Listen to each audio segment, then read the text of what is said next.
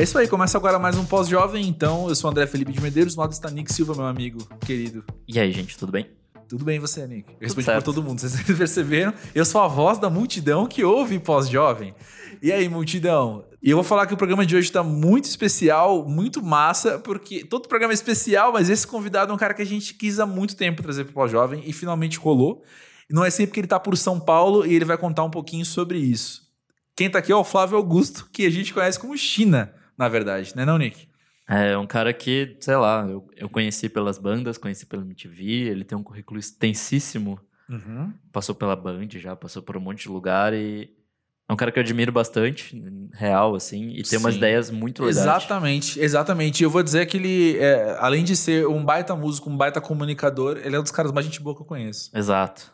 Então, se segura aí que vai ser muito legal. Um pouquinho mais sobre ele, então. Como o Nick falou, ele já passou pela Shake Tosado, uma banda que fez um sucesso legal há pouco menos de 20 anos, lá no começo dos anos 2000, ou fim dos anos 90. É, ele tem 39 anos, ele é de Olinda, em Pernambuco, e ele também tem uma carreira solo. Eu entrevistei ele no Música Pra Ver faz pouco tempo, assim que saiu esse último disco dele, que é muito, muito massa e muito relevante, com uma mensagem, assim, pedrada, que te faz refletir sobre o que a gente está vivendo hoje. O Nick também teve experiência de estar com ele, vamos falar sobre música, né, Nick? Exato, foi bem legal. Não foi exatamente uma entrevista, foi mais um bate-papo. A gente falou sobre discos políticos e coisas do tipo. Foi um papo bem massa, assim. Pois é, depois a gente vai divulgar aí os links para esses, tanto para o podcast quanto para a entrevista, porque vale a pena dar uma olhada. Vocês vão querer conhecer mais do China, tenho certeza. E além de tudo isso, ele é pai do Tom, de 15 anos, e do Matheus, de 21 anos. E o Matheus a gente conhece ele como Entropia e Entalpia também. Quem tá ligado na cena eletrônica, quem acompanha o Monkey Bus, conhece esse nome bastante. No papo de hoje, você vai ver que ele falou bastante sobre a experiência dele de ser pai. Ele foi pai bem cedo e a pós-juventude dele está muito calcada na paternidade, como não poderia deixar de ser, como outros pós-jovens já contaram pra gente também. A gente falou bastante também, então, sobre trabalho, sobre a carreira dele, que ele já passou por tanta coisa, então ele tem histórias que ele aprendeu em cada, um, cada uma dessas situações. O depoimento de hoje foi sobre trabalho também, então isso reforçou mais a gente falar sobre síndrome do impostor e falar sobre segurança e, e, e questionar sua autoconfiança de vez em quando. Então, eu tenho certeza que o episódio de hoje vai falar com muita gente de maneiras diferentes. Bom, já que a gente citou o Monkey Buzz aqui, a gente tem que falar, né, que nosso programa é gravado aqui no estúdio do Monkey Buzz, que é um site de música que fala sobre novidades musicais e sobre, sobre música no geral, na real. Né? Exatamente. Né? É, além disso, a gente também produz shows e o próximo show que vai ter é o do Man I Trust, uma banda muito legal que a gente meio que se apaixonou recentemente, assim, depois que a gente descobriu. É, deu play, mas assim, vá com cuidado que você vai se apaixonar também, tá bom? É, então. E eles vão fazer show dia 21 de setembro aqui em São Paulo, dia 22 em Porto Alegre. E corre que vai ser bem legal. Ingressos já estão à venda e estão acabando, então. Bora. Aproveita. A hora é agora e nos vemos lá.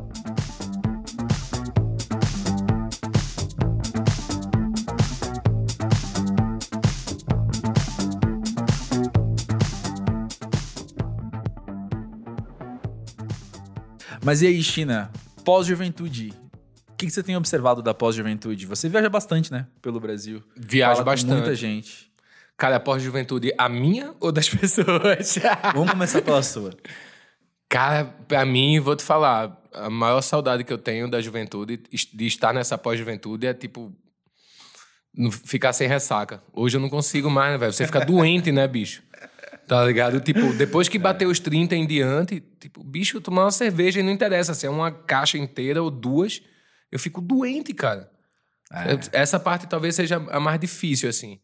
E observando a molecada, tenho até filho, é, que tá ali entrando na vida adulta também, eu vejo, bicho, é, é, eu ainda não consegui entender a cabeça do jovem de hoje em dia. Realmente eu não consegui entender.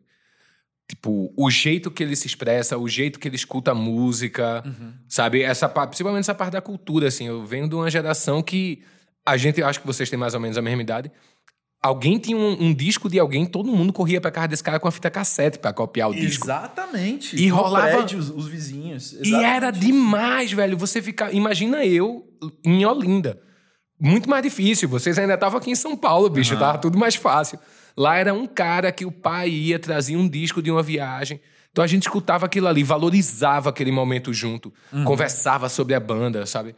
Hoje eu vejo essa molecada assim, é tudo muito rápido, tudo muito descartável. Uhum. Me, me preocupa um pouco, assim. Sabe, me preocupa um pouco esse tipo de cultura do descartável. E vejo que a gente tá passando muito por isso agora. Pois é, eu penso que um índice de pós-juventude é você olhar para a juventude e, e, ver que você não faz parte daquilo mesmo, né? É e, é, e é meio triste, né? Que você começa a se sentir meio coroa, né? você sabe quando você começou a sentir isso? Cara, eu acho que eu comecei a me sentir coroa quando eu. Toda a festa da, da escola dos meninos, eu sempre me senti coroa quando eu ia para as festas, porque. Uhum era todo mundo coroa. E eu era muito jovem, tá ligado? E no início era meio engraçado, né? Aquele pai mais moderninho, mais jovem. Depois você entra naquele modo. E como eu sou muito emotivo, toda festa de escola eu chorava. Uhum. Então chorava eu, chorava a avó do, do outro menino do lado e tal. Eu acho que eu comecei a me sentir coroa nas festas de escola. Comecei a ver que eu era participava muito daquele universo. E também quando começaram a chegar os boletos, né, bicho? Eu acho que é o momento que você mais se sente coroa.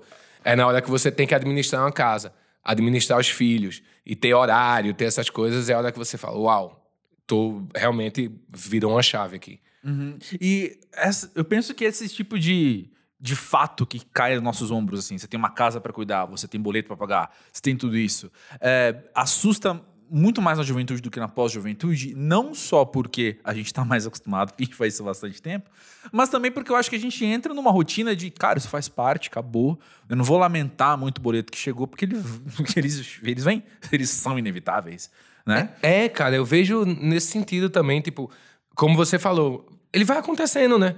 Quando vê, você tem que pagar o celular, o aluguel, e você fala, não, mas calma, cadê minha mãe, né, velho? Porra, por que as roupas não voltam pra gaveta sozinhas, tá ligado? O que é que tá acontecendo na minha vida? É. Mas eu acho que é natural. Agora, é muito louco, né? Quando você é mais jovem, você fica naquela de quero muito ser adulto logo, quero muito ser adulto logo. Uhum. E quando você cresce e se percebe nessa realidade dos boletos e tal, você faz Porra, era tão bom quando era moleque, né, velho? Ou vida Nossa. boa, bicho. Outro dia eu achei um boleto de cartão de crédito de quando eu tinha, sei lá, 20 anos, assim, 19, 20 Nossa, anos. você já pagava boleto com 20 anos, bicho? De cartão de crédito, porque era o que eu queria. Então, mas aí o que eu ia chegar. E era tipo 200 reais o cartão de crédito, porque era uma saída que eu dei, um livro que eu comprei, um não sei o quê, e uma anuidade de alguma coisa parcelada, assim, sei lá, anuidade de alguma, do cartão e mais uma coisa parcelada. Eram, tipo, cinco ou seis itens que somavam, tipo, 200 reais. Ou menos, 180 reais, uma coisa assim. E já e era uma pensei, grana, né? Cara, já era uma grana, mas assim, era Tirando a inflação, bolso, né? É. mas dentro do meu bolso, cara, era a minha preocupação financeira, tirando faculdade, também, umas coisas assim, era a minha preocupação financeira, né? Eu morava com os meus pais e era isso, eu não tava pensando ah, o dinheiro para comida, o dinheiro para fazer o mercado. E o dinheiro, tá, mas tem que ter um pouquinho porque vai que você chamar um encanador depois. Nossa, né? eu tive muito pouco tempo essa vivência de estar de boa com sem contas para pagar, assim, porque tipo, eu vim para São Paulo com tipo 21, então tipo, eu basicamente já tinha que arcar com todas essas coisas. Então para mim essa esse peso dos boletos veio cedo e que foi até bom na real, porque essa, esse tapa na cara da realidade meio que já. Te desenvolve, né? É. Tipo... Ah, pra mim começou muito cedo, né? Com 17, 18 eu já tava morando com a banda no Rio, com o Shake Tosado na época, a gente acabava de assinar com a gravadora. Mas ainda era uma coisa meio de moleque que morava seis marmanjos no apartamento. Então tinha, tinha um boleto, mas era uma coisa meio. Abstrata, não, tava, não vinha né? o seu nome escrito no boleto, tá ligado? Era uma grana que você sabia que tinha que dar e alguém ia resolver. Quando eu mudei para São Paulo de vez com os meus filhos, Aí, bicho, o jogo virou valendo, assim. Porque, porque você era pai, além de tudo, né? Exato. E a responsa de, bicho, eu preciso fazer dinheiro porque tem dois caras que dependem de mim. Uhum. Tem uma casa, tem tudo. Então, foi ótimo ter vindo com a estrutura da MTV, né? Já tava ganhando uhum. salário, então não dependia mais só da vida de músico. Mas quando eu saí da MTV, cara, me deu uma noia, assim, de... E aí, agora? Como é que faz? Sabe? Tipo, e é nessa hora que vocês perguntam, bicho, eu só fiz cantar até hoje. Eu não sei fazer outra coisa, tá ligado? Tipo, eu não, posso, eu não tenho nenhum currículo. Cara, e se você deixa entrar nesse, nesse lugar, puta, bicho, você deprime muito. Eu fiquei bastante tempo bem deprimido, assim, com, com esse qual futuro que eu vou conseguir dar para os meninos. Sabe? E aí depois você bota o pé no chão, pensa direitinho, as, as portas vão se abrindo, porque afinal de contas, pô, a gente trabalha bonitinho e se esforça um bocado, né, bicho? Pô, vim de Olinda, velho. Só de morar em São Paulo e pagar contas em São Paulo, eu já me sinto um vencedor, tá ligado? De não depender dos meus pais e tal. Só isso para mim já é uma tremenda glória. Mas aí você bota o pé no chão, começa a respirar, as coisas começam a vir e você começa a se organizar. Mas esse é um, um medo que eu tenho até hoje, sabe? E aí, se amanhã, sei lá, eu quebrar, ficar seis meses sem conseguir trabalhar, como é que faz? Eu acho que isso tem a ver com algo que a gente já conversou aqui algumas vezes também, que a gente também já ter vivido o suficiente para saber o quanto as coisas são imprevisíveis, né? Então você olha para você olha para trás e fala, cara, muita coisa mudou.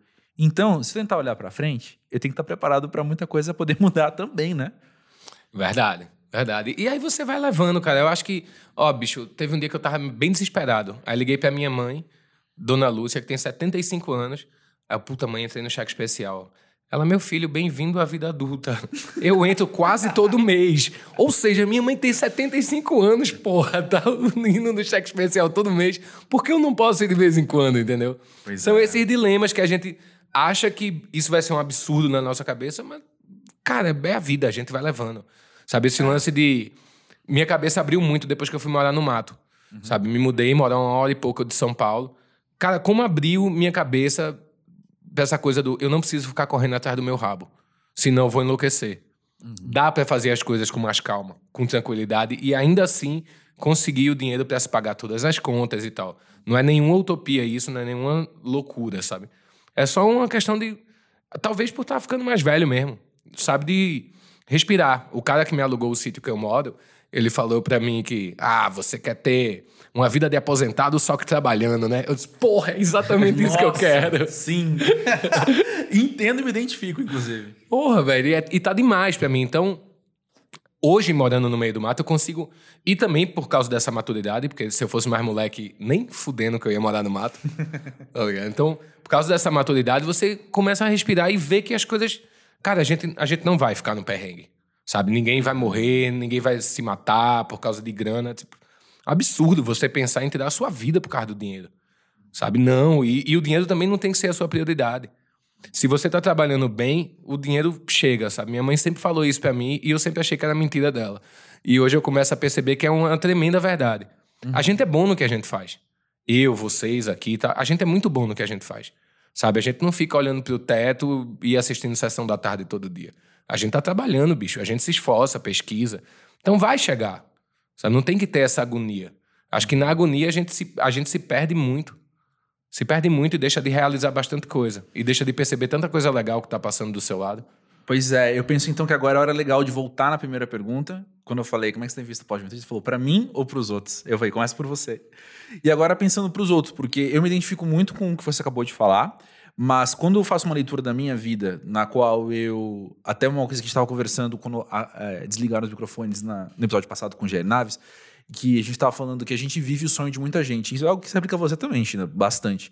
Você vive o sonho de muita gente que queria estar na televisão, queria estar lançando disco e por aí vai.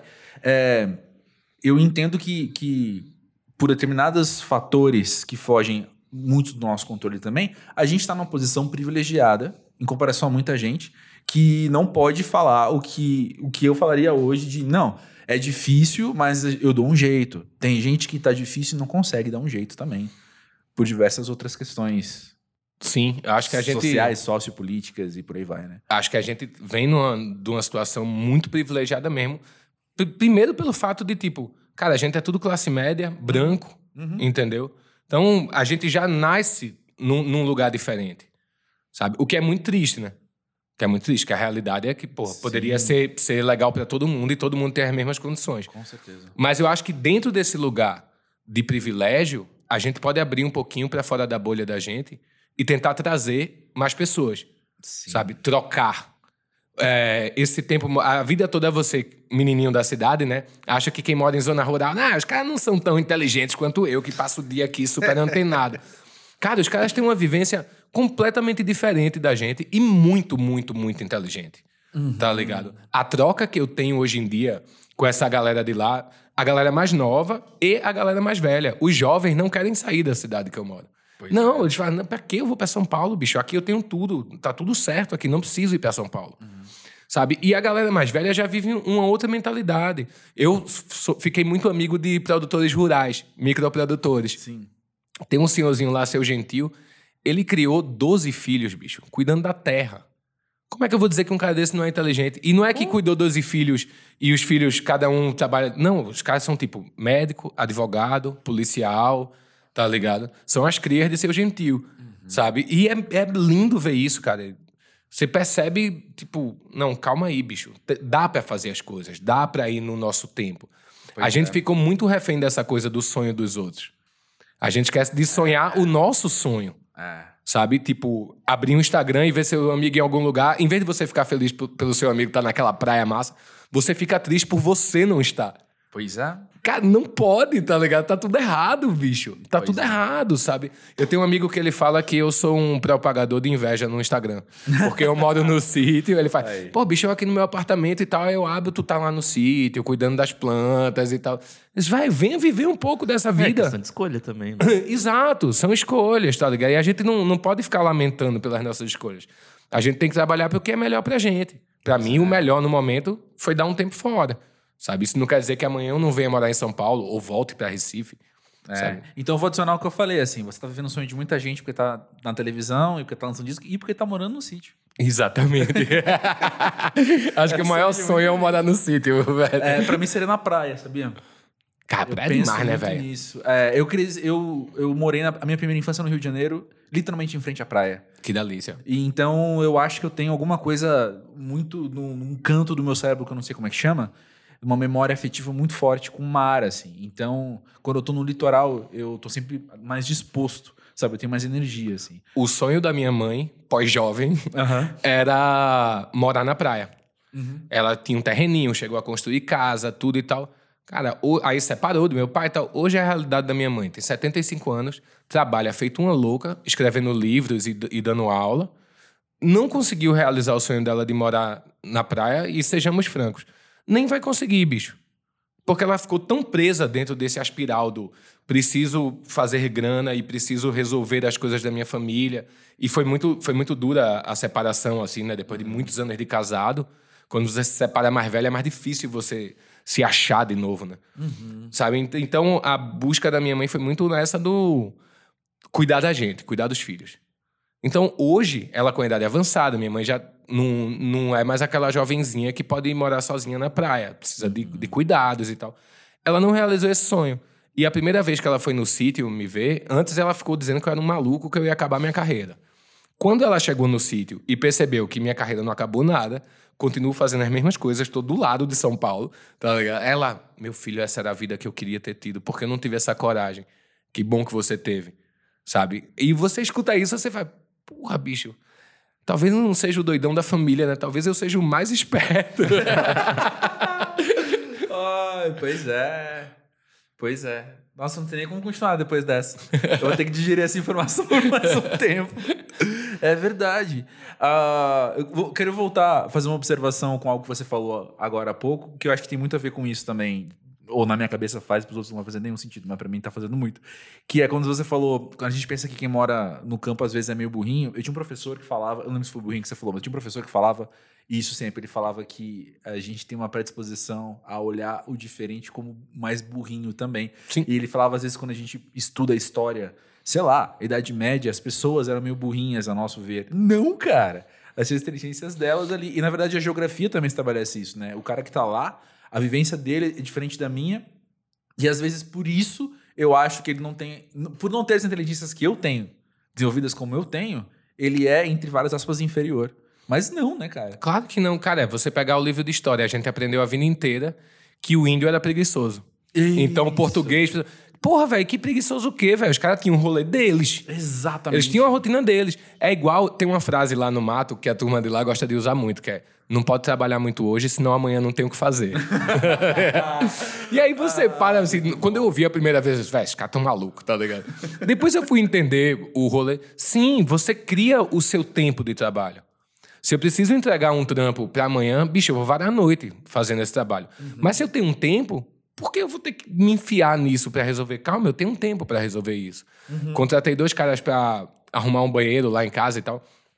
Deu umas 5 da tarde, tá os dois sentados no deck olhando o sol morrer, né? Aí eu cheguei, e aí, meninada, vamos terminar o banheiro aí e tal? Ele olhou para mim e fez. Não, fica tranquilo, bicho. Amanhã a gente vem terminar. Eu disse, não, mas aí eu vou ter que pagar outra diária. Não, bicho, que não precisa pagar outra diária, não. Agora, tu, olha só coisa linda, bicho. Não é melhor a gente olhar esse pôr do sol, toma um café, amanhã a gente vem de manhã. Agora a gente tá cansado, não vai conseguir fazer o melhor trabalho. Velho, os caras foram me convencendo de um jeito, tipo, minha mina queria me matar. Porque deu dois minutos eu tava sentado com os caras tomando café, olhando o pôr do sol, tá ligado? Mas então, é aí que eu vou ligar o que você falou. Talvez você seja o mais são da sua família. Você não é o mais doido da sua família. Pô, sabe? De bicho. fato, é você o que tem mais saúde. Exato, eu, eu escolhi um outro caminho, cara, que talvez eu nunca tive esse lance do, pô, acho massa trabalhar na TV, gravar discos e tal. Acho massa que as pessoas me conhecem na rua e pedem foto e autógrafo e tal. Mas, velho, eu me vejo como um trabalhador como outro qualquer. Esse bagulho da fama nunca veio, nunca colou na minha e acho, nossa, eu acho muito cafona quem dá importância a esse tipo de coisa, sabe? Sou só mais um trabalhador, bicho. O lance é que eu trabalho com a arte. Esse foi o lugar que eu escolhi. Mas eu sou só mais um. É engraçado. Eu- quando eu tô em Olinda, eu sempre faço o mesmo rolê. Sa- Sempre fico na casa da minha mãe, porque é um jeito de ver ela, então eu nunca fico em hotel. E toda vez que eu preciso ir em Recife, vou de ônibus, obviamente, que é muito mais barato do que ir de táxi. E toda vez que eu subo no ônibus, principalmente depois de fazer as coisas com a banda e carnaval, que é muito mais gente te ver, né? Os caras, nossa, você andando de ônibus, bicho. Poxa, tá mal, hein? Pai, velho, eu fiz isso minha vida inteira, tá ligado? Hoje, se brincar, eu ainda tô melhor, que antes eu tinha que pegar um ônibus das seis, lotadaço pra chegar na escola. Hoje eu posso escolher o horário do ônibus, tá ligado? É verdade. Então eu fico meio, sei lá, eu acho meio besta esse, essa coisa que a gente tem com, com a fama e com como as pessoas veem. Pô, cara, eu tenho uma tia que ela acha que eu sou milionário, tá ligado? Não, você tá na TV, você é milionário. Aí você faz, porra, tia, sério. não, não adianta explicar, não adianta. Sim. Tá ligado? Ah, não, eu vi você no Serginho Grosman, meu filho. Não é possível que você não esteja rico. Você fala, caralho, eu tenho dois filhos, o pessoal só quer saber só o preço da, da escola de cada um. Porra. Tá É verdade. A minha experiência, talvez você você se identifique quando você falou que acha fama uma coisa meio cafona e tal.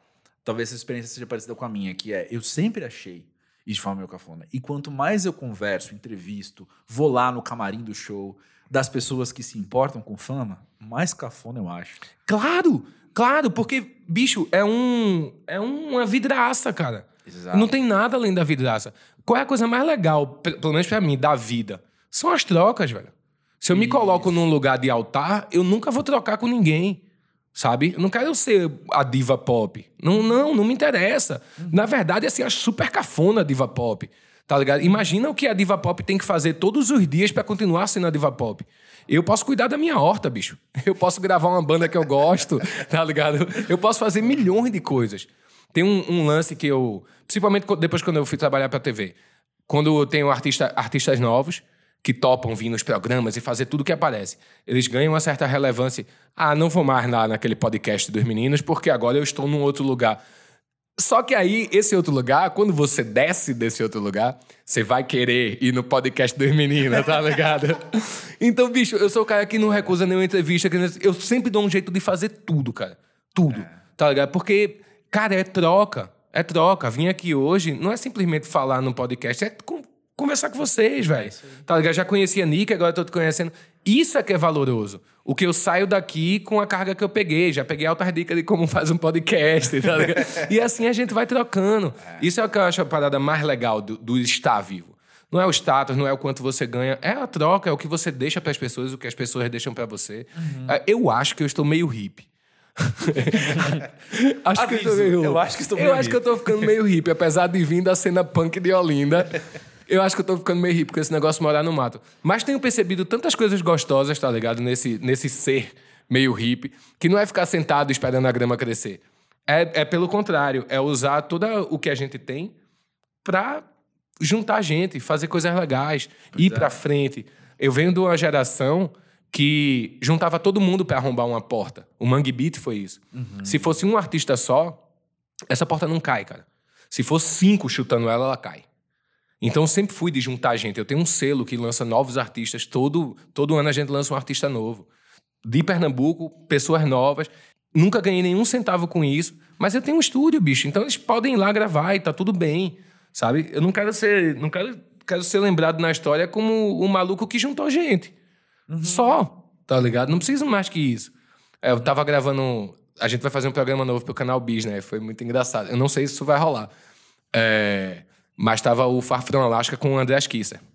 E aí, quando eles acabaram a música, eu olhei pra André e falei, bicho, alguma mulher já fez alguma coisa num disco do Sepultura? Ele falou, porra, que eu lembre não, bicho. Eu disse, então, acho que ela tá aqui do lado. E aí, Emily do. Tá ligado? tipo, joguei ali a sementinha, velho. Ele olhou e, puta, puta, puta ideia, vou pegar o teu número e tá aí trocaram ideia ali. Se vai rolar de fato, não sei. Mas essa sementinha, eu gosto desse rolê, tá ligado? Nossa, eu entendo isso perfeitamente. Eu gosto muito da, da possibilidade de ser possível alguma é. coisa. Tá ligado? E você, tipo, não é que você foi o cara que girou aquilo. Não, você só foi o cara que estava no meio daquilo tudo, Exatamente. tá ligado? Só deu um empurrãozinho ali. É, né? velho, eu tava ali, tá ligado? Porra, é, isso eu acho demais. acontecerem, na verdade, né? Você queria ouvir a Emily no disco do Sepultura. Exato. Ex adoro realizar esse tipo de coisa, velho. É. Adoro fazer isso. É. Algumas vezes não dá certo, é. outras não. mas vai tentando. É, mas sobre isso de fama, eu tava ouvindo uma entrevista com alguém, eu não vou lembrar quem era mas tava contando. O meu sonho era ser o baterista do Coldplay. O cara falava assim. Aí falei, mas por quê? Ele falou, porque ninguém sabe o nome dele. Mas ele ganha aquela grana do Coldplay. Então ele faz turnê, ele vai, ele viaja e ele pode ir no mercado, porque ninguém sabe quem ele é. Total, velho. E eu penso que é essa história de possibilidades. O cara ali tem muita coisa é, ao dispor dele, se ele quiser montar um selo amanhã, ele monta, se ele quiser fazer um disco com Sepultura, ele faz o disco inteiro de Sepultura, banca tudo isso, mas ele pode ir ao mercado, pode buscar o filho no, no colégio. É, né? velho, você, imagina na hora que você começa a pensar, será que eu posso ir no mercado? É porque já tá tudo errado, tá ligado? É? Se você para pra pensar nisso, puta, não consigo andar na rua, que as pessoas estão me parando. Realmente você tá dando muita importância pra uma coisa que não tem a menor importância, que é a sua fama. Pois é. Porque, velho, hoje você tá famoso, amanhã, sabe? Amanhã você pode não ser ninguém, amanhã o, o estar lá em cima é uma coisa é muito vulnerável, velho. Tanto faz você tá lá em cima e daqui a pouco já não tá mais, já tem outro esquema rolando. Eu vi isso acontecer tanto, bicho. Eu tenho 20 anos de carreira. Uhum. Sabe, uma vez eu tava conversando com um produtor musical, produtor desses é, fodão do fazer bandas estourarem rápido. Aí ele fez, cara, tu tem um esquema que é o seguinte: todo ano tu sobe um degrau da escada. Na hora que tu chegar lá em cima, tu já vai ter tanta bagagem que tu vai conseguir se manter e ficar de boa. Vai sem pressa, faz teu som. Isso assim, porque eu levei um, um disco meu para ele ouvir, achando que poderia talvez ser lançado por ele. E ele me ignorou, né? Tipo, me tirou do selo, falando isso. E que foi demais para mim. Ele fez, bicho, as bandas que eu trabalho já começam aqui em cima. Então dura um tempinho e depois é ladeira abaixo. Porque os caras não têm essa bagagem de acumular coisas com o tempo. E aí, aquilo ali foi um puta toque pra mim, velho. Um puta toque de fazer. Uhum. Realmente, bicho, faço meu som, é honesto, entendeu? Não tô enganando ninguém, não tô mentindo pra ninguém, não tô pagando jabá pra rádio, acho isso um absurdo. Devagarinho a gente vai, cara. Devagar não tem que ter pressa. Mas tem muito tempo para fazer muitas coisas, então não pois tem é. que ter pressa. Tanto é que eu já te falei isso na entrevista da Música Pra Ver, quando você lançou esse disco. Esse disco é o seu melhor disco. É então, é eu também acho que é o meu melhor disco, bicho. Sem modéstia nenhuma, assim. Porque eu acho que é um processo de me achar como compositor. Sim. Então, quando eu saí do Shake Tosado, que era uma banda de hardcore, que era só gritaria, tá ligado? Uhum. Era só gritaria o Shake Tosado. Então, quando eu saí desse bicho, eu preciso fazer uma coisa completamente diferente. Em todo esse tempo eu tava me achando como compositor, uhum. como cantor, como é que eu ia botar minha voz. Pô, aí pintou o Del Rey, que é uma banda que só toca Roberto tá Carlos. Del Rey agora, pois Sacou? É. E a galera, quando viu o Del Rey, falou: não, tá não é isso. Como assim, velho? Você é o cara do hardcore, tá ligado? Uhum. E você só, velho, deixa eu, deixa eu ser, tá ligado? só deixa eu existir, velho. E aí fui me achando como compositor. É massa ter sido gravado pelo Mambojó, um monte de música. Tipo, porra, até o J Quest me gravou, velho. Uhum. Tá ligado? Então, aprendi alguma coisa indo para outro caminho também como compositor. E olhar agora e voltar a fazer um disco com questões mais sociais e tal, pensar num único tema, que era uma coisa que tinha muito no Shake Tosado. A gente montou aquele disco pensando num, num tema. E é, é, o Manual de Sobrevivência para Dias Mortos foi meio esse rolê, de voltar para esse lugar. E para mim foi um exercício massa, velho. Eu adoro me desafiar. Sabe, as pessoas que foram no show do lançamento deram uma reclamada que não tinha música dos outros discos. Mas vai, não tem como ter. É isso aqui agora. Então eu escolhi, tem música de outros discos, mas que tenham a ver com esse momento. Sabe, eu não vou ficar nesse rolê do vou lançar um disco, mas vou tocar músicas que a galera gosta. Uhum. Bicho, isso eu aprendi com o Lenine, que é demais, velho. Lenine, quando lança um disco, ele faz o show do disco. E aí no site, eu acho que alguma coisa assim, ele faz uma enquete, escolhe o bis, velho. O que é que você quer ouvir no bis, tá ligado? Só que ele faz o show do disco. Porque, bicho, é o tempo que tu parou pra fazer aquela porra, velho, tá ligado? Pra chegar na hora e tocar aquela música que a galera mais gosta só pra agradar. Não, sabe? A gente já vive um momento que as pessoas não param pra ouvir um disco inteiro. Você fica pulando música toda hora. Lá em casa é proibido, inclusive. Boa. Quando os meninos estão lá comigo, tipo, Tom, que é o mais novo. Matheus é mais. Matheus é. Acho que tá adulto, ainda não, ainda não tá pós-jovem. É tá jovem, ali. mas. É, é jovem, tá ali, no meio do caminho pra ficar pós-jovem.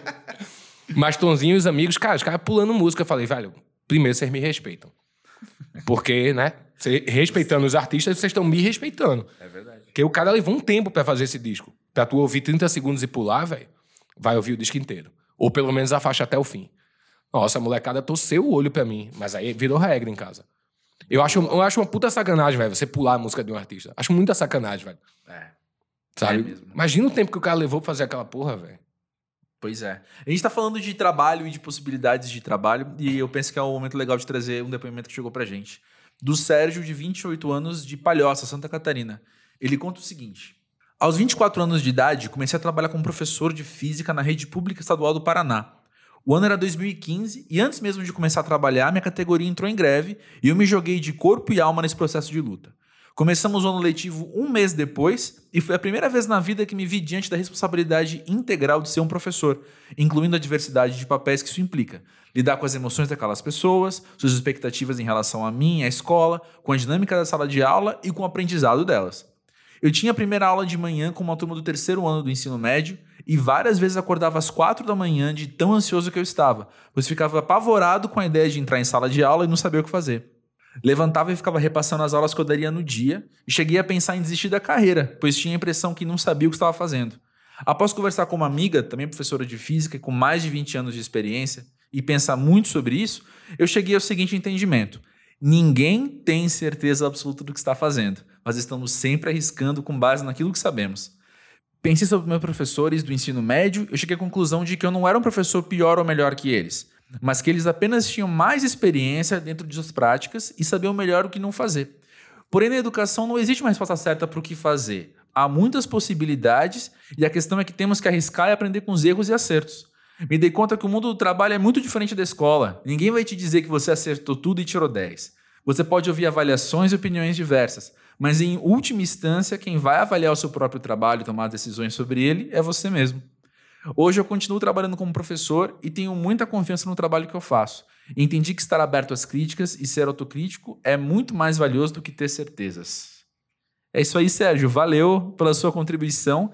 É algo que eu penso que. Eu vou começar a falar de mim, mas eu penso que muita gente se identifica com essa sua história, com essa sua posição.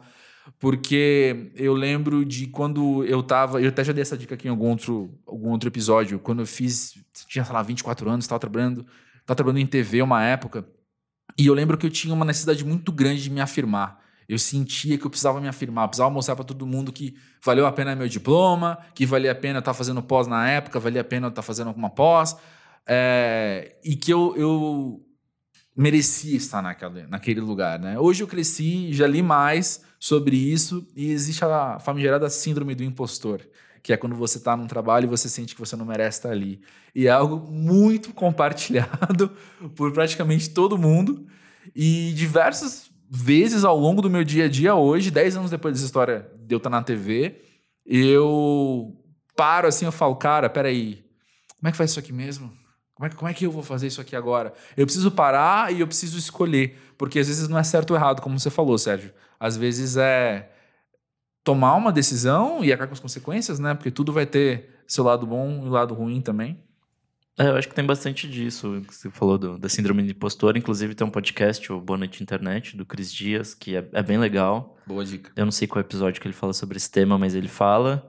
E é meio é estranho esse negócio, porque é meio que tipo, te paralisa, assim, tipo, você, você não conseguir fazer alguma coisa porque você tá em dúvida se você sabe ou não fazer. Assim, cara, só faz, sabe?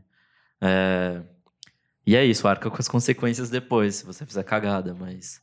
A minha experiência é que a maior parte do tempo você não vai fazer alguma cagada, tipo. Você vai sair bem ali dentro do, do possível, sabe? Tipo, e pede ajuda e tal, e é isso. Acho que muito das coisas que eu fiz na vida meio que foram assim, tipo de, cara, vamos fazer, vamos ver no que dá. E é isso, aprender podcast para mim foi isso. É. Comecei a fazer e, e bora. Cara, aí tem YouTube, tá aí pra ensinar tudo, né? Mentira, sacanagem. Eu tava ouvindo a história de Sérgio, lembrei muito do meu irmão. É, meu irmão mais velho, que ele largou a banda, o Shake Tosado, pra se dedicar à vida acadêmica, né? Ele é professor de história e tal.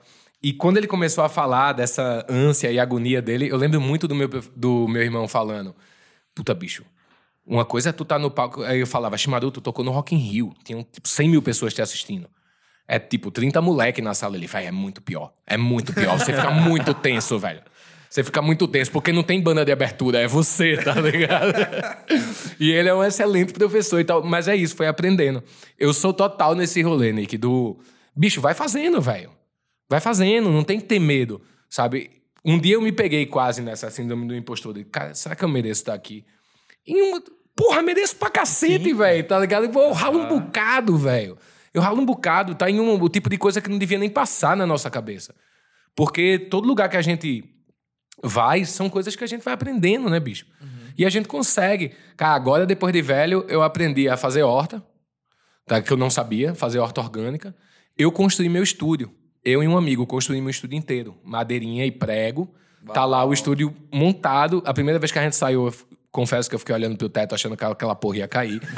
Não caiu. Tá lá montado. São coisas que a gente vai aprendendo. Imagina, velho, eu com quase 40, aprender um monte de coisa nova. Sabe? No momento que, quando a gente era jovem, 40 já era velho, né? É, a gente olhava para nossos pais, nossa, como eles são velhos. É, mas você não quer chegar aos 60 também aprendendo, né? Eu acho que a gente, eu acho que a gente já tem um outro mecanismo, bicho, que a gente vai nessa total de aprendizado, vai da gente. Vai da gente querer. E o se arriscar é muito gostoso. Pois é. Sabe? Bicho, fazer cagada todo mundo faz, velho. Toda hora a gente faz uma cagada, tipo, normal também, sabe? Uhum. E eu acho que, que tem uma coisa que a gente falou no programa do Jair Naves, que é tipo, a gente se cobra muito mais do que a gente cobra as outras pessoas. Verdade demais. E essa coisa do síndrome do impostor, é, para mim, é muito isso, assim, tipo... Se fosse alguém na mesma posição, eu ia falar, pô, que massa, bicho, não sei o que, tá rolando e tal. Agora, quando sou eu na mesma posição, é tipo, pô, será que eu mereço estar aqui? Ô, Nick, mas você merece, velho. Você merece, tá rolando, tá tudo bem, fica tranquilo. mas tem também uma outra perspectiva que a gente pode ter, que é quando bate esse, hum, e aí, será que vale? é, é bom a gente usar isso como uma, uma carga de cuidado, uma carga de perspectiva. Porque também é muito feio. E, e eu olho ao meu redor e eu percebo muito isso. Talvez não com pessoas que trabalham diretamente comigo, mas pessoas que trabalham análogas a mim, assim, a gente convive, que é uma autoconfiança tão grande que o cara tá passando vergonha, sabe? e aí é bom então você não ter isso também, sabe? Você parar e falar assim, não, deixa, deixa eu só questionar então, tem como fazer melhor o que eu tô fazendo? Não de uma maneira que isso te freie e você, e te, você joga uma âncora e fala, não, não consigo sair daqui. Não, mas um tipo, eu vou, eu vou fazer sim, mas eu vou fazer com cautela. Vou é, fazer com o olho aberto. O se questionar é muito importante, né? Se questionar uhum. pra gente, inclusive, não virar esse babaca com essa autoconfiança toda. Pois é. Mas ter confiança na gente, bicho, o mundo inteiro não confia na gente. Se a gente não confiar na gente, tá, estamos fodidos, não vamos pra lugar nenhum, sacou? Então, acho, acho muito importante o parar e, tá, vamos lá respira. Consigo? Consigo. Não... E outra coisa, uma, um lance que eu percebo: as pessoas não pedem ajuda. Tá cada vez mais difícil as pessoas pedirem ajuda. Demonstrar peço. fraqueza. Pois é. Eu sabe? Tenho, é um problema meu, um defeito meu. Cara, meus pais não pediam desculpa pros filhos. Uhum. E não sei se vocês são o mesmo rolê. Meu pai nunca me pediu desculpa. E várias vezes ele errou. Porque nenhum pai, nenhuma mãe tá certo. A gente não sabe. Cada educação é de um jeito. Uhum. Com os meus filhos, cara, todas as vezes que eu percebi que eu errei, eu baixei minha bolinha, bicho, desculpa. Como é que eu posso fazer para melhorar como pai, como pessoa? E vamos nessa, sabe? Eu acho que a gente vive um momento, principalmente por causa dessa exposição toda de redes sociais, de tu, para tudo a gente tem que ter uma opinião e colocar ela em evidência para todas as pessoas verem essa busca por likes meio louca que a gente vive, que você tem vergonha de, de perguntar, cara. Sabe? Tem medo de mostrar uma fraqueza sua. E eu tava vendo um, um TED Talk, eu não vou lembrar o nome da mina, mas ela fala sobre a vulnerabilidade. Foi até minha, minha parceira que me, que me mostrou. Estamos todos sujeitos a, a ser vulneráveis. E é muito legal ser vulnerável. Não ter certeza se aquilo vai dar certo. É. O se arriscar para fazer.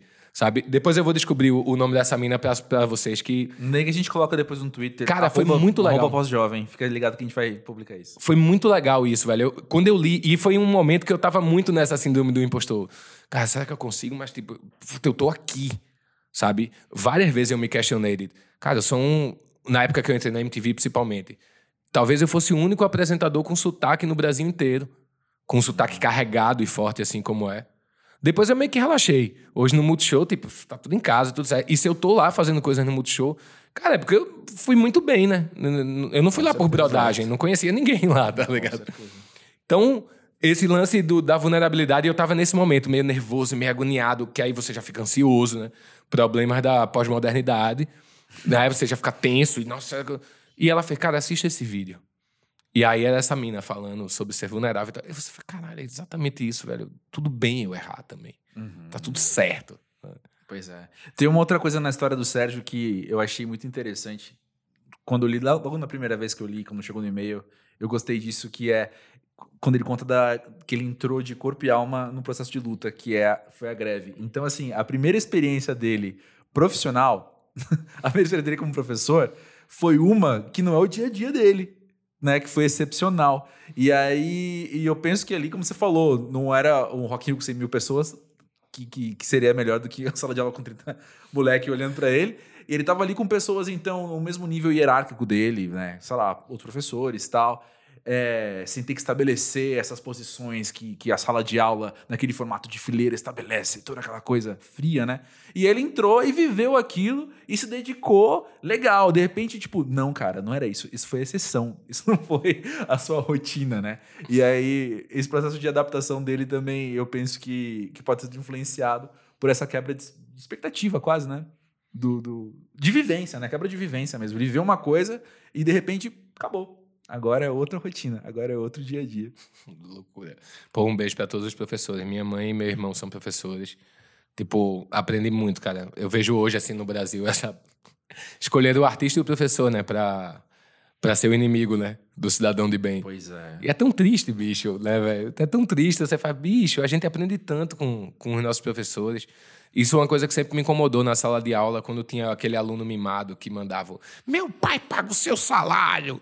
Sabe? Você fazia, cara, só cala a boca, velho. Vê como é bom isso aqui, velho. É uma- pessoa que dedica 5, 6 horas do seu dia, ou mais, né? É, pra distribuir conhecimento, velho.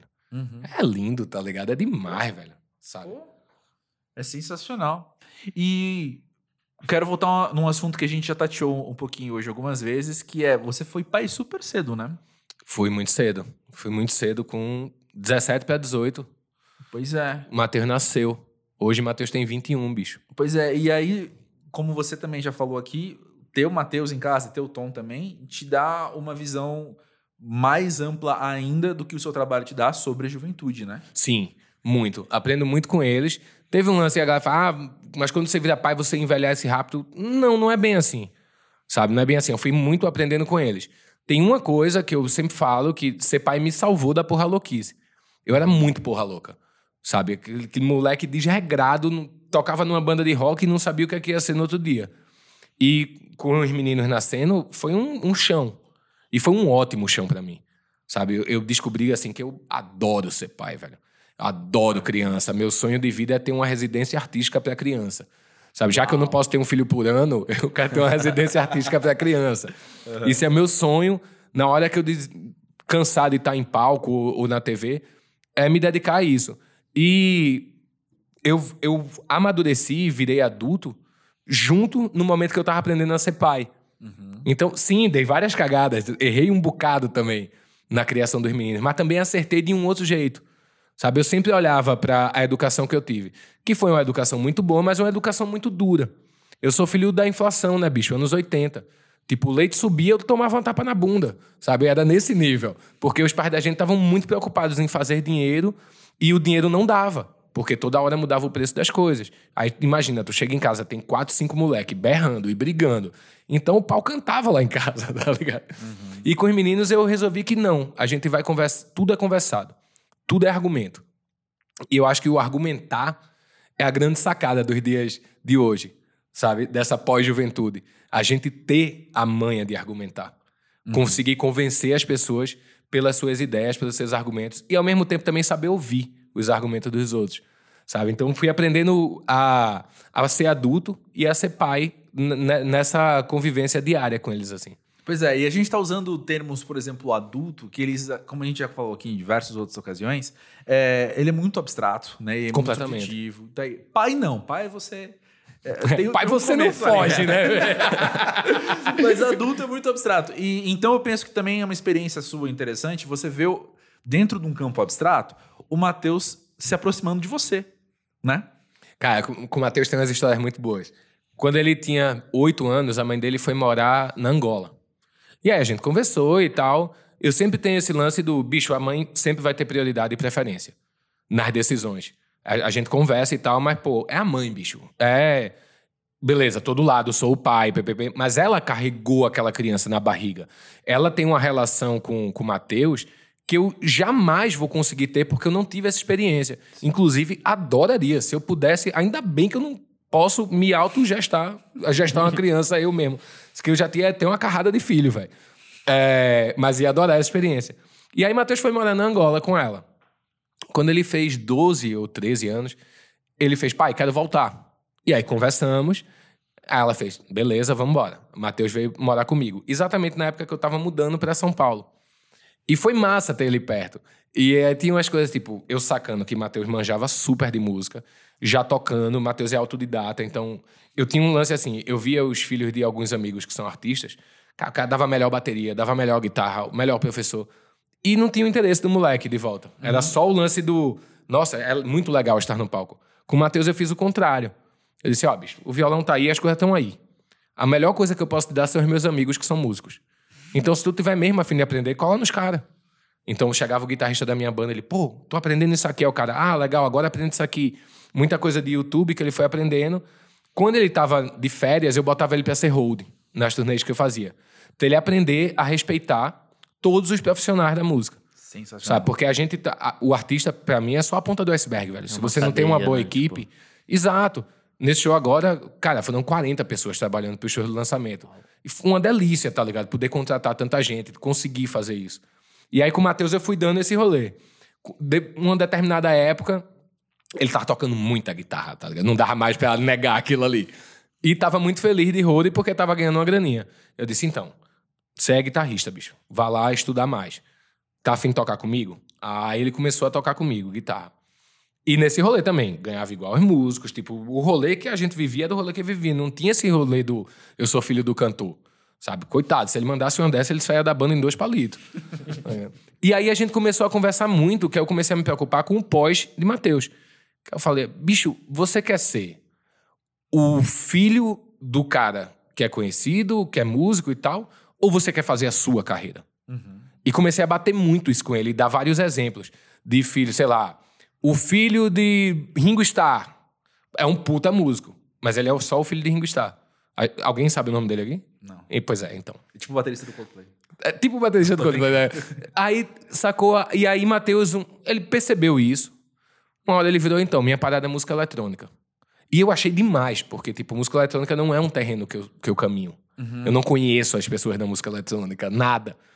E Matheus, beleza, ele, pai, ó, vou dar um tempo de tocar contigo porque quero seguir nesse rolê. Hoje, Matheus é um dos nomes ao que me dizem, tudo bem que eu sou um pai babão da porra, mas o que a galera me conta é que, tipo, Matheus é um dos grandes nomes da Mamba Negra hoje em dia, é, na música eletrônica. Que ele é, tipo, incrível, tá ligado? No que ele faz. E, bicho, me deixa super orgulhoso. Na hora que eu cheguei aqui, você falou, conheço seu filho. Sabe? Me dá um orgulho como pai isso. Tava, esse fim de semana eu tava com um cara que é curador do Meca. Uhum. Ah, ele, pô, não sabia que você era o pai do Matheus. Eu virei o pai de Mateus, velho. É demais, tá ligado? Ser pai de Mateus. Uhum. Então, é, é, muito feliz, assim. E aí tem uma história muito boa que, enquanto ele tava nesse processo de ser músico e tal, a mãe dele não queria de jeito nenhum que ele fizesse faculdade de música. E aí e eles conversavam por Skype, né? Ela morando na Angola. E aí ele fez: Então, mãe, eu acho que eu não vou fazer faculdade de música, não. Eu lavando o prato aqui, ouvindo. Ela, que bom, meu filho, porque você já toca, né? Você pode ter outra profissão e tal. Ela ainda jurando que ele ia seguir outra carreira, né? E aí ele virou, é, mãe, tava pensando em estudar filosofia. Aí ela do outro lado, puta que pariu, Matheus, só escolhe profissão que não dá dinheiro, porra! Bicho, ele ficou muito triste e eu chorando de rir do outro lado. Ele, pô, pai, minha mãe é foda. Pô. Esse bicho não é que sua mãe é foda. E ela também não tá errada. É que é uma outra realidade, bicho, uhum. sabe? Sua mãe tem um rolê dela. E a gente, como pai, pai e mãe, a gente vai querer sempre o melhor para os nossos filhos. Eu sei o quanto é difícil ser músico. Mas se você tá afim, velho, meta cara. Vá lá. Tente até o máximo que você puder. Sabe? Não seja aquele maluco que fica olhando para a parede de bobeira. Seja o cara mais atuante possível. E eu acho que é por isso que Matheus, pô, com a... Matheus começou a rolar o esquema na Mamba com 17. Eu acho que é por isso que ele é tão respeitado com 21 já. Pois é. Sabe? Que as pessoas respeitam ele. Hoje em dia ele contrata amigos meus para trabalhar como técnico de som, como hold e tal. E todos os amigos falam: "Porra, velho, criou muito bem esse moleque, velho. Moleque firmeza e tal". Isso para mim não tem preço, cara sabe? Não tem preço. Eu, não, eu, como pai, não é minha função deixar um apartamento ou dar um carro novo quando ele faz 18. Até porque, coitado, se ele estiver dependendo disso, tá fudido. tá ligado? Minha função como pai é exatamente ajudar ele na vida. Uhum. No sentido de trocar ideia. Quando ele ficou adulto, eu falei, bicho, chegamos num momento muito louco, né? Que como pai é a primeira vez que eu vou passar por isso. Eu não posso mais simplesmente dizer o que tu vai fazer. Uhum. Eu posso te dar conselhos. Uhum. Sabe? E espero que você pelo menos escute eles. E foi muito legal esse dia, assim, eu, eu chorando com só a porra, eu fico toda bestalhada. Tá eu, porra, filho, e tal, não sei o que ele. Não, pai, pô, você me dá uns conselhos muito bons, pai. Eu acho que eu cheguei até aqui por causa desses toques que você me deu. Eu fiquei tipo, bicho, aquilo me encheu os olhos, que eu falei, porra, é isso, cara. É o que minha mãe sempre me falou também. Meu filho, a única coisa que eu posso deixar para você é cultura e educação. Sabe, eu tô repassando esse conhecimento. Só de tá na escola, eles estudavam numa escola em Perdizes. Pô, chego lá, cara, todo mundo elogia os moleques. O Matheus ganhou dois prêmios pela escola. Só você faz. É isso, cara. Eu não preciso ficar feito louco para dar. Nossa, meu filho fez 18, toma um carro, entra na faculdade. Não, eu acho que isso é babaca. Acho que você tem que batalhar pelas suas coisas. Eu comprei todo o meu equipamento de áudio e tal com minha grana. Meus pais nunca tiveram grana para me bancar. Com o Matheus, é o mesmo esquema. Matheus batalhou pelas coisas dele. Então é muito mais valoroso do que você simplesmente ganhar de mão beijada. Sim. Sabe? Sim. É muito mais valoroso. Você, você, dá, valor, muito mais né, valor. É, bicho, você dá muito mais valor. E aquilo te toca de um jeito diferente. Eu tenho vários amigos que os pais bancaram a vida e tal, não sei o quê. Alguns pegaram um caminho massa. Outros são pessoas que não conseguem andar direito hoje em dia. Não, não conseguem. Sabe? É, tentar explicar direito. É, tem um grande problema com frustrações. Uhum. Sabe? De ter alguém maior dentro do trabalho e dizer, não, bicho, não é assim desse jeito. Vai lá e faz de novo. Caralho, filha da puta, vou sair do emprego. Porque... Sabe? E não, não é desse jeito. É, é o que você falou uma hora. Tem que aprender a ouvir, entender o que as pessoas estão falando, questionar, sabe? Com muito respeito, respeitando as hierarquias de, de um trabalho, de tudo, sabe? E eu acho que nesse ponto, com Matheus e... Matheus, eu consegui fazer isso muito bem. Hoje eu sou um pai muito feliz, assim, de ver um adulto muito firmeza, velho muito firmeza. E, e ver que todo mundo fala super bem de Matheus. E com o Tom, eu tô nesse caminho. Tom tem 15. Uhum. Então, é aquele momento ali que é a hora de apertar aqui e apertar ali para ele se ligar no mesmo lugar. Também é um moleque muito massa, mas ainda tem muita coisa que aprender. Uhum. Para mim, a vantagem com o Tom é que eu já passei por isso com o Matheus, né? É, então eu já tenho um pós-graduação nessa é. é verdade. Mas eu fico pensando que uma, uma outra experiência que você tem, que é muito específica sua, existem histórias semelhantes, cada uma no seu contexto. Mas você ter o Matheus trabalhando com você numa idade muito cedo também, eu penso que te. Acho que posso estar errado, me corrija. Eu penso que te amenizou a maneira com que você olha o crescimento dele. Não foi brusco. Você viu ele virando adulto de uma maneira muito próxima a você. Sabe? Não é aquela coisa do, do filho só que vai pro colégio, e aí os pais também estão no trabalho, vê à noite de vez em quando, vê no fim de semana um pouquinho, e de repente, pô, o moleque cresceu. Verdade, verdade. Eu acho que ter ele perto foi um jeito de, de educar, de estar junto ali. Realmente. É, quando eu, logo quando eu mudei para São Paulo com eles, antes era um saco, cara. Eu não conseguia estar perto deles, porque você vindo de Recife para São Paulo tocar, não dá para fazer um bate e volta. Pois é. Porque você precisa aproveitar o custo daquela passagem. Então eu vinha, ficava um mês aqui, 15 dias, uhum. às vezes dois meses, cavando coisa para fazer. Quando a gente mudou, cara, eu trabalhava de segunda a sexta na TV, fim de semana fazendo show, eu não conseguia mais ver os moleques e tava colado com eles. Uhum. E aí foi a, a, hora que eu decidi, pô, quero dar um tempo da TV, Vou dar um tempo. Quero só ficar na música de novo, até porque eu não tava nem conseguindo mais fazer coisa com música. E aí foi um momento de reconexão com a molecada. Nesse momento eu também me separei, então fiquei muito tempo eu e os dois, sabe? O que foi muito legal, de vivência mesmo e tal. Hoje, por morar no mato, o Matheus já mora com os amigos, adorou, né? Sair de casa, inclusive, ficou muito feliz com isso. Até o primeiro mês, né? Até quebrar o, chuveiro. Até quebrar o chuveiro, tá ligado? Uhum. E com o Tom, hoje ele mora com a mãe durante a semana, comigo no fim de semana. Mas, sim, acho que você tá coberto de razão quando você fala que ter acompanhado esse crescimento, ele estando junto, é de outro jeito. E ao mesmo tempo, eu tinha que me ligar e dar liberdade para eles. Para ele por exemplo, acabava um show. Puta, eu queria ir pro hotel, porque eu já, já rodei esse rolê, esse rolê todo. Sim, sim. Sabe, eu já fui o doidão que ficou até 7 da manhã com 17, 18 anos. Aí virou pai. Depois de um show. Aí virei pai. Então, tipo, às vezes eu ia pro hotel e fazer, pô, Matheus, você não vai agora? Ah, não, acho que eu vou ficar por aqui. Ele com seus 16, 17, eu dava aquele medinho assim, tá ligado? Assim, não, beleza, velho. Então a gente se encontra aí. Amanhã, ó, 7 horas saída, hein? Tava lá às sete horas ele bonitinho. Às vezes banho tomado, às vezes não. às vezes virado, mas tava lá. Inclusive com essa questão do. Em relação à droga, a gente sabe, velho, que, tipo. A galera fala muito que não, que a vida artística tem muita droga. Eu vejo isso em todas as profissões. Tenho amigo de todas as áreas que são os puta doidão. E é um bagulho que eu sempre me preocupei muito. Não em relação à maconha, que eu acho que maconha é uma coisa, bicho, tão besta, sabe? E estamos aí nesse processo de legalização mas de, de ir para drogas mais pesadas. Perdi vários amigos assim. Uhum. Vários amigos desviaram o caminho. Então, com o Matheus, eu sempre tive muito esse cuidado e a gente conversou muito sobre isso.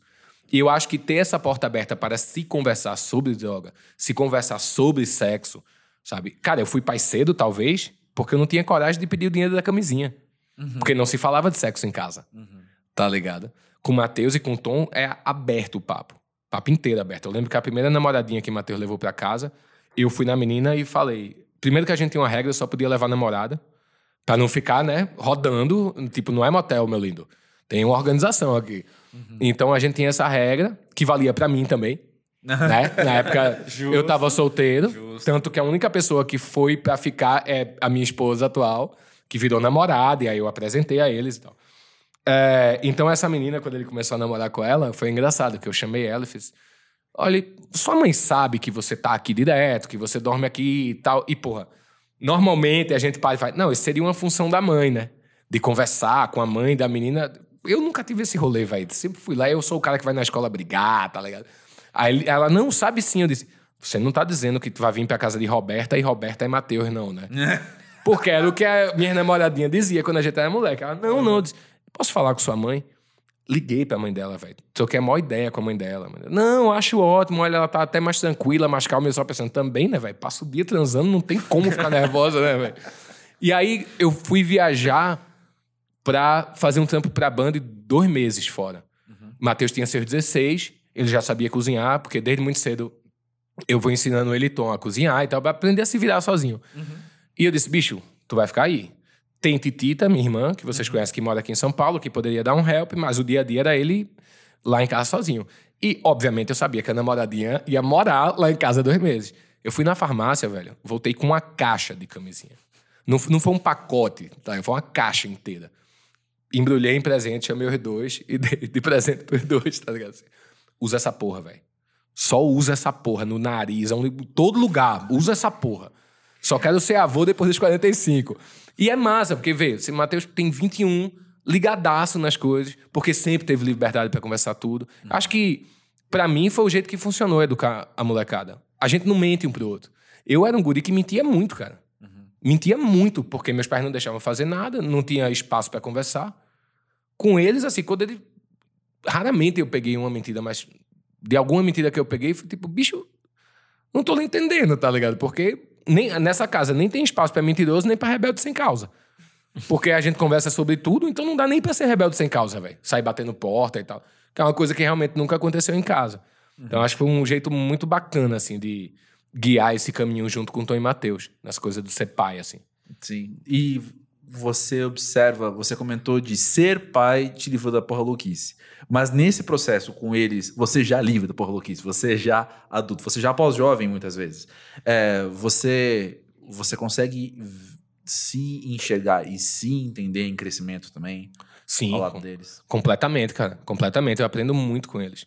Muito. Muito mesmo, assim. Tom mandou uma sensacional pra mim quando ele tinha 12 anos. É, eu tava falando... Tom, tu não fica tirando uma onda com aquele amigo que é gay na escola, ou se liga, não faz isso e tal, não sei o que, não sei o que. Porque eu era esse moleque babaca. Tá ligado? Eu já fui esse moleque babaca, de tirar onda com um cara que era mais afeminado, que tinha. Eu era muito babaca. E hoje, quando eu encontro essa galera toda que eu estudei, eu peço mil desculpas, velho. Eu me sinto muito merda. Eu sou um homem em transformação, sabe? Diária. E aí, que é uma merda, que você aprende tarde, né? É. E aí, Tonzinho, no alto dos seus 12 anos, virou pra mim e fez: Pai, não tem mais essa de é homem ou é mulher. A pessoa está. Eu fiquei tipo. Que, que, que- calma aí, velho. Aí ele. A pessoa está, pai. Hoje ela pode estar homem, amanhã ela pode estar mulher, e depois ela pode estar o que ela quiser. Com 12 anos, velho. E aquilo me abriu a cabeça. Assim, Realmente, é isso, tá ligado? Todas as minhas atitudes quando jovem, eu tive que me reinventar pós-jovem. Tive que me reinventar muito, sabe? De, de não ser o machinho escroto, sabe? De não ser o cara é, homofóbico. Que, na verdade, eu acho que não- nunca nem fui homofóbico. Era mais o, a piadinha que não Que precisa. é cultural, né? Você Que é não tinha cultural. saído do lugar. Que lugar Exato, comum. cara. Uhum. Exato. Só que isso, quando eu me vi nisso, nossa, mas como eu machuquei gente, velho. Que merda, tá ligado? Uhum. Nossa, que puta vida merda eu vivi até agora.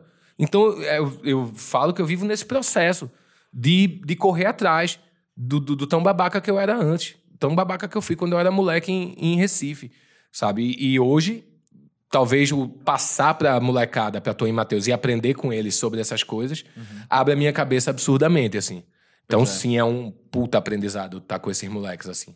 É, o, o aprendizado que eu tenho vivido é o de estar aberto às minhas novas babaquices, sabe? a reconhecer minhas novas babaquices. Porque, tá, tem essa que às vezes o Nick pode chegar pra mim e falar assim: ah, eu errei com tal coisa. Eu falo, ah, nossa, eu também fiz tal, tal coisa, eu reconheço aquilo. Mas eu não posso me contentar com isso, sabe? Eu tenho que estar aberto ao que eu tô passando também, falando, talvez volte aquilo. Talvez não tenha nada a ver, talvez tenha muito a ver com se questionar, que a gente já falou. Sabe? Falar, pô, mas será que isso aqui tá, tá legal? Será que é a melhor que eu posso fazer? Quando eu falo assim com você, será que é a melhor maneira que eu posso falar com você? Sabe? É normal porque todo, entre aspas, todo mundo fala. Todo mundo tirava o molequinho lá da sala. Mas hoje eu entendo que todo mundo fazia, mas ninguém tava certo. né? Exato. Então, é, é muito importante isso, porque. Ah, gente, tô- talvez eu esteja viajando, mas já que a gente abriu essa aba do, do navegador, vou, vou continuar navegando aí. Que é, é aquele papo de: será que se eu tivesse vivo há 60 anos, eu não seria um baita de um racista que não vê problema nenhum nisso? Sabe? Porque em volta todo mundo tava dizendo que isso é normal. É cultural, né? É cultural, exatamente. E aí volta então pro agora, pula pro agora, ou melhor, pula pro futuro. Quais são as questões que agora a gente está reproduzindo que daqui historicamente pouquíssimo tempo a gente vai perceber que não era isso, sabe? Mas a gente só percebe com o tempo, né? Exato, exato. Porém, a abertura da postura. Se eu não estiver aberto agora, é igual que a gente falou de aprender, né? Se eu não estiver aberto agora, ó, tem uma postura de entender, eu vou ser o cara que tá falando não porque no meu tempo era melhor. Exatamente. Porque Exatamente. não tinha essas coisas que vocês estão enxergando. Eu acho que cabe a gente hoje, primeiro, se desfazer dessa questão cultural, que eu acho muito louco também quando a gente fala, não, isso é uma questão cultural. É como se você estivesse dando da sua, das suas costas, tá ligado? o problema. E a gente faz isso naturalmente. Naturalmente. E porque sim, é uma questão cultural também. Mas a gente tem que puxar pra gente. Tá? Hoje em dia, velho, eu vejo, eu tenho mais amigas mulheres do que homens. Porque, tipo, tem sido um. Eu olho pros caras e faço, nossa, como vocês são babaca, velho. Porra, vamos aí, meus amigos, tá ligado? Tipo, bicho, para de fazer essa piadinha, tá ligado? Porra, não me manda esse vídeo da mina, não tá me interessando ver a mina pelada. Sabe? Eu lembro de um cara, que foi um dos últimos caras que eu discuti sobre esse assunto, e foi uma bosta, tá ligado? Tamo lá no hotel, café da manhã, o cara pede eu. Sai um pouquinho aí, sai um pouquinho o cara que tá com o telefone na mão. Aí eu saí um pouquinho da frente, ele tirou uma foto. Eu, qual é, velho? Qual foi ele? Oh, a mina, ó, oh, dá pra ver a calcinha dela aqui, ó. Na foto que eu tirei, ela tá sentada na outra mesa. Eu disse, velho, tipo, gente Pra com quê, 30 né? e tantos anos, sacou? Pós-jovens, sacou? Você faz, bicho, tu nunca viu uma calcinha. tu- tu- tu- e o respeito e o todo, né? Então, eu, como homem, quando eu tô em volta de homens, cara, eu tento ficar destruindo esse papinho machistinha e esse papinho, ah, o peitinho dela, pô. Véi, minha mina não usa sutiã, velho. Tá ligado? Porra, e pra mim foi muito difícil entender isso no início. Tipo, pô, vai ficar a galera olhando aí para o bico do teu peito, porque na camisa ela fez, velho, não é um problema meu. Uhum. Isso é um problema dos caras que são estarados, velho. Uhum. Não vem falar para mim isso. E, velho, na hora que ela falou isso, me deu um start que eu, caralho, lógico, não é ela o problema. O problema é essa cambada de imbecil que não consegue ver uma porra num bico de peito. Sabe? Que aí hoje eu já vou além, tipo, eu já acho um absurdo as meninas não poder tirar a camisa na rua e ficar com os peitos de fora. Qual o problema? A gente faz isso. Uhum. Tá ligado? Aí precisa chegar nesse direito igual, é. sabe? Então, você botar toda a carga. Não, porque ela tá sendo escrota, ela tá dando motivo, porque tá com a camisa assim assada. Não, não, bicho. Então eu comecei a parar de andar mais com, com homens assim, exatamente por achar meio preguiça esse discurso. Nossa, sabe? com certeza. Eu hoje, na minha vida, é o primeiro momento na minha vida que eu tenho mais amigos homens que mulheres, inclusive. Porque eu tenho amigos mais legais que já passaram por esse processo. Exato. E aí quando você, quando você vê a galera abrindo a cabeça, é tão mais legal para todo mundo, velho. Porque é, você cria um respeito geral, a gente sai da bolha, tá ligado? Ou esse papo que a galera gosta de falar. Ah, não, mas no Brasil não tem, mudando de assunto, mas dentro do rolê, não tem essa coisa do, do racismo, tá ligado? Porra, tem pra caralho, velho. Uhum. Tem pra caralho. E ó, que não é nem meu lugar de fala, eu sou um branquinho ali e tal. Mas a, onde eu puder ajudar, que é falar sobre isso, eu vou, tá Dar ligado? voz a quem pode falar Exato. pessoa também. Exatamente, tá ligado? Puxar essa galera pra junto, cara. Eu acho que é na nossa função, a gente, quando é moleque, a gente acha muito que vai mudar o mundo inteiro, né? Uhum. A gente começa, nossa, vou mudar o mundo, vou pá. Você vai ficando velho e você percebe que vai conseguir mudar uns 5, 6 em sua volta. Pois é. E já tá exatamente. ótimo. E já tá ótimo se você consegue mudar 5, 6 ah, à sua volta. Exatamente. Mas quando você fala que você tá meio hippie, que você vê da cena punk, eu penso que não tem como. Você tem uma natureza de contracultura também, né? Sim. Voltando ao que você falou da gente, às vezes, se, se, conformar com a cultura que a gente tá, na desculpa da cultura, né? É, e, e eu, eu penso que estar no processo de, de pós-juventude também é você entender não você como um agente dentro da sociedade, aos modos da sociedade, mas você sendo um, um agente das ideias que você tem. Você sendo a pessoa. É, é meio aquilo que o MC da fala, sabe? Tipo, só você tem os seus sonhos no mundo. Se você não for levantar, levanta e anda para esses seus sonhos, ninguém mais vai. Se eu tô enxergando alguma coisa aqui que não tá legal, eu tenho meus argumentos para isso, se eu não for levantar e falar, pessoal, tem isso que eu tô pensando, ninguém mais vai, cara. Claro. Ninguém mais vai.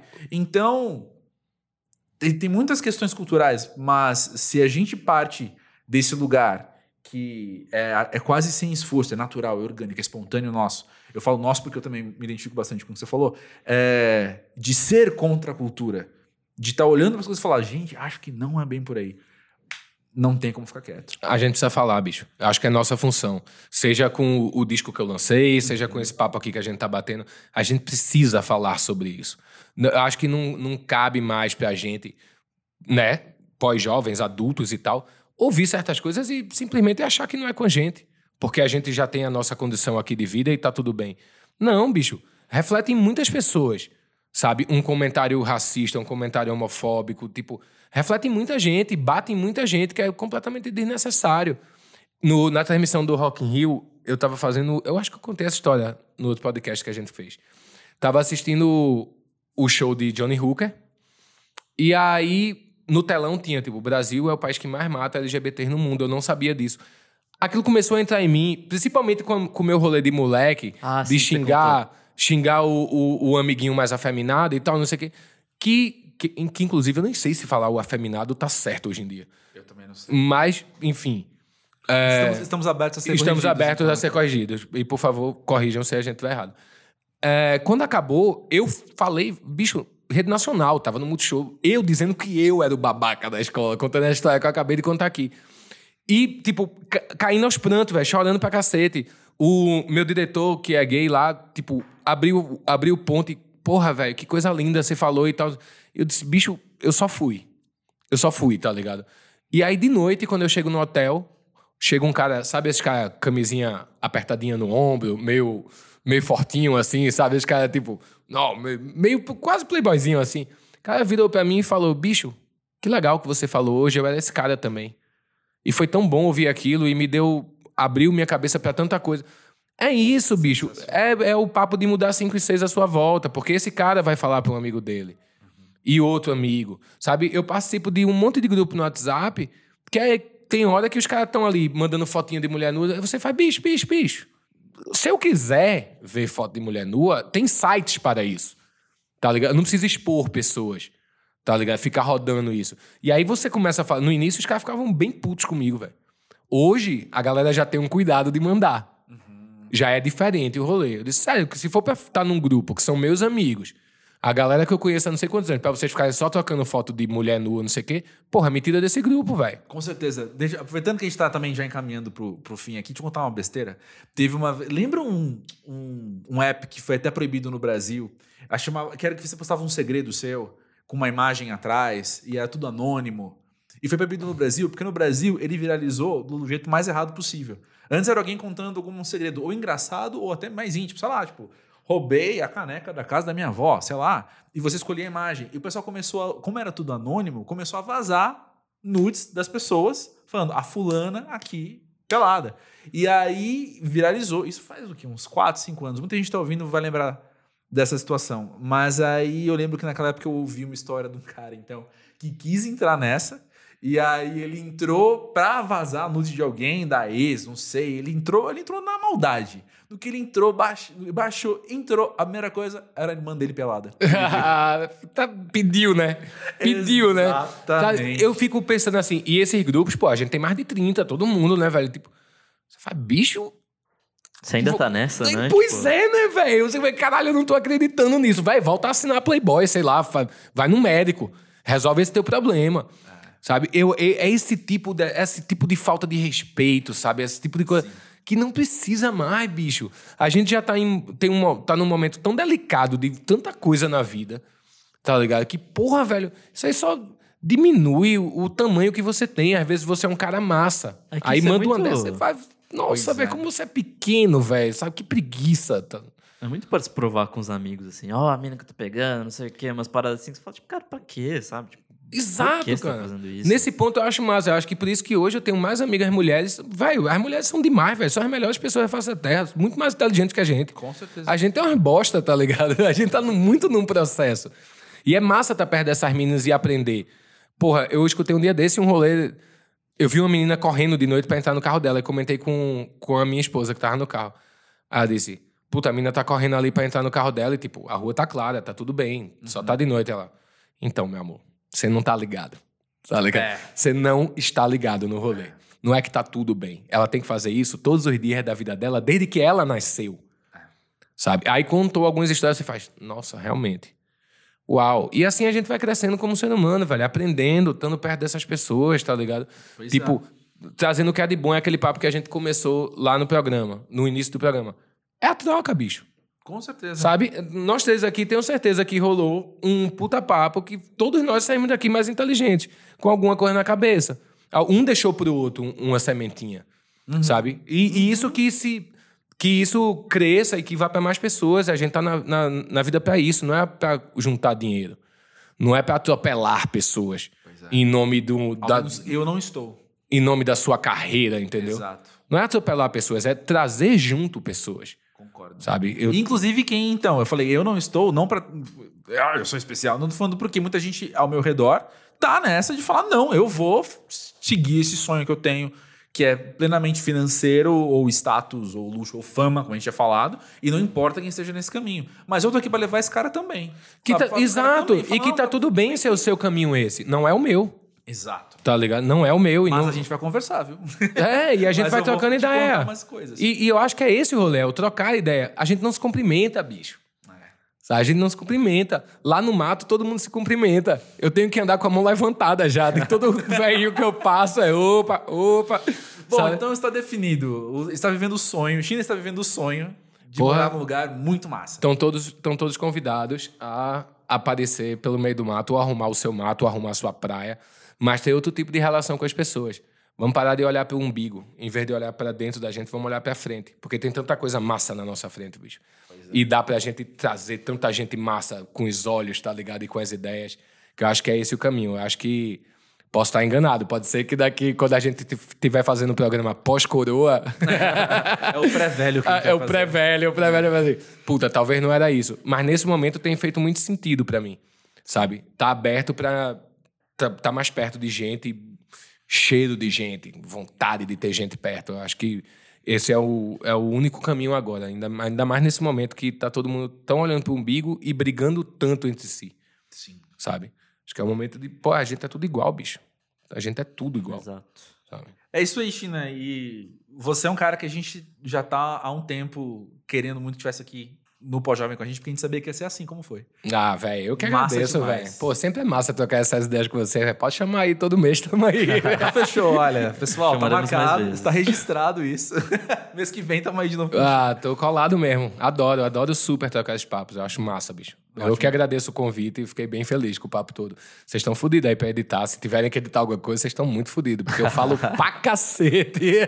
Nick tá acostumado, tem eu do lado, ele tá acostumado. Eu falo Então, beleza. também. Nossa, mente. Pode crer, tiver um, tem um extra de duas semanas, né, velho? Valeu, meninada. Obrigadão mesmo pelo papo.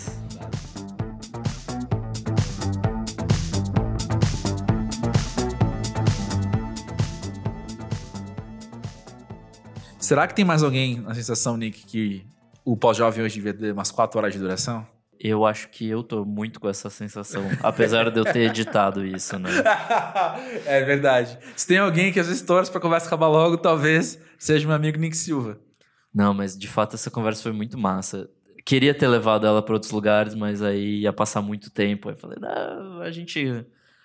Em algum momento a gente chama ele de novo aqui para conversar com a gente de novo, porque foi muito ele massa. deu a abertura, né? Exatamente. Então é isso. E aí todo mundo já anota então as dicas pra próxima vez que o China passar por aqui, que aí a gente leva essas questões pra ele. Exato. Inclusive eu também. Mas é, é muito legal. Eu tenho, eu tenho uma certa dificuldade de lidar com isso às vezes, e hoje foi um- uma dessas vezes. De, tá tão empolgado, porque tá tão legal a conversa, e eu me descubro em frente a alguém com quem eu tenho tanto em comum que eu tenho medo de soar forçado pra pessoa. Eu não tô falando porque a gente tá gravando, então quem ouvir vai achar tal coisa. Eu tô falando, a pessoa que tá na minha frente, com quem eu não tenho intimidade, pode achar que eu tô forçando uma amizade. Quando na verdade é super sincero, sabe? Eu falo, nossa, eu também. É, e aí eu tenho eu, eu- eu confesso que eu me seguro um pouco, assim. Hoje foi um dia desses de eu ficar me segurando um pouco. Foi, foi uma conversa assim muito, muito franca, né? Então acho que você se descobre com muitas simila- similaridades com as pessoas, assim, que são muito abertas e tal. Pois é, pois é. E, de- de- enfim.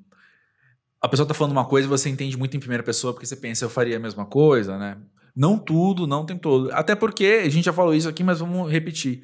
Ah, como o pós-jovem não é um espaço de debate, é um espaço de, de conversa, de Troca, né? exposição, de troca, tem muita coisa que às vezes a gente tá ouvindo e eu discordo da pessoa, mas não é o momento de ter um confronto, né? Então eu só fico quieto e beleza. E aí tem vezes não, como com China contando, muita coisa, não tudo, mas muita coisa eu falo, eu faço, fiz ou faria igual, né? Então, repito, começo falando isso uma dificuldade minha e tá aqui uma exposição de vulnerabilidade minha também. Eu tenho dificuldade nesse momento de expor a minha transparência, sabe? Acho que ele tem a desconfiança, eu sou um cara desconfiado, né? Eu acho que as pessoas não vão me entender bem. Tá tudo bem, as pessoas vão entender. Obrigado, você entendeu, Nick? Eu entendi. Então, pra mim, é o que, é o que importa nesse momento. Então tá ótimo. Então tá ótimo. Gente, valeu aí por estar com a gente. É, que bom que a gente pôde oferecer pra vocês um papo legal como esse. E na semana que vem tem mais um papo massa. Terça-feira tem episódio novo. Na plataforma que você tá ouvindo agora, onde você quiser ouvir. Exato. E nesse meio tempo, não esquece de seguir a gente nas redes sociais, é, pós-jovem no Twitter e Instagram. E manda também o seu depoimento. Podcast.pós-jovem.com.br Pode contar sua história lá, a gente vai ler aqui com todo respeito. E Se você... quiser ser anônima também sua história, você pode ser anônima, não tem problema nenhum. Exato. E, e como vocês já viram, depois de tantos episódios, o- os depoimentos são bem legais e sempre transformam um pouco o programa. A gente acha muito legal ter essa participação assim, de vocês. É isso aí. Chega mais. Vem aí, traz sua história, traz seu amadurecimento pra gente crescer junto. Beleza? Então até semana que vem. Até semana que vem. Até mais.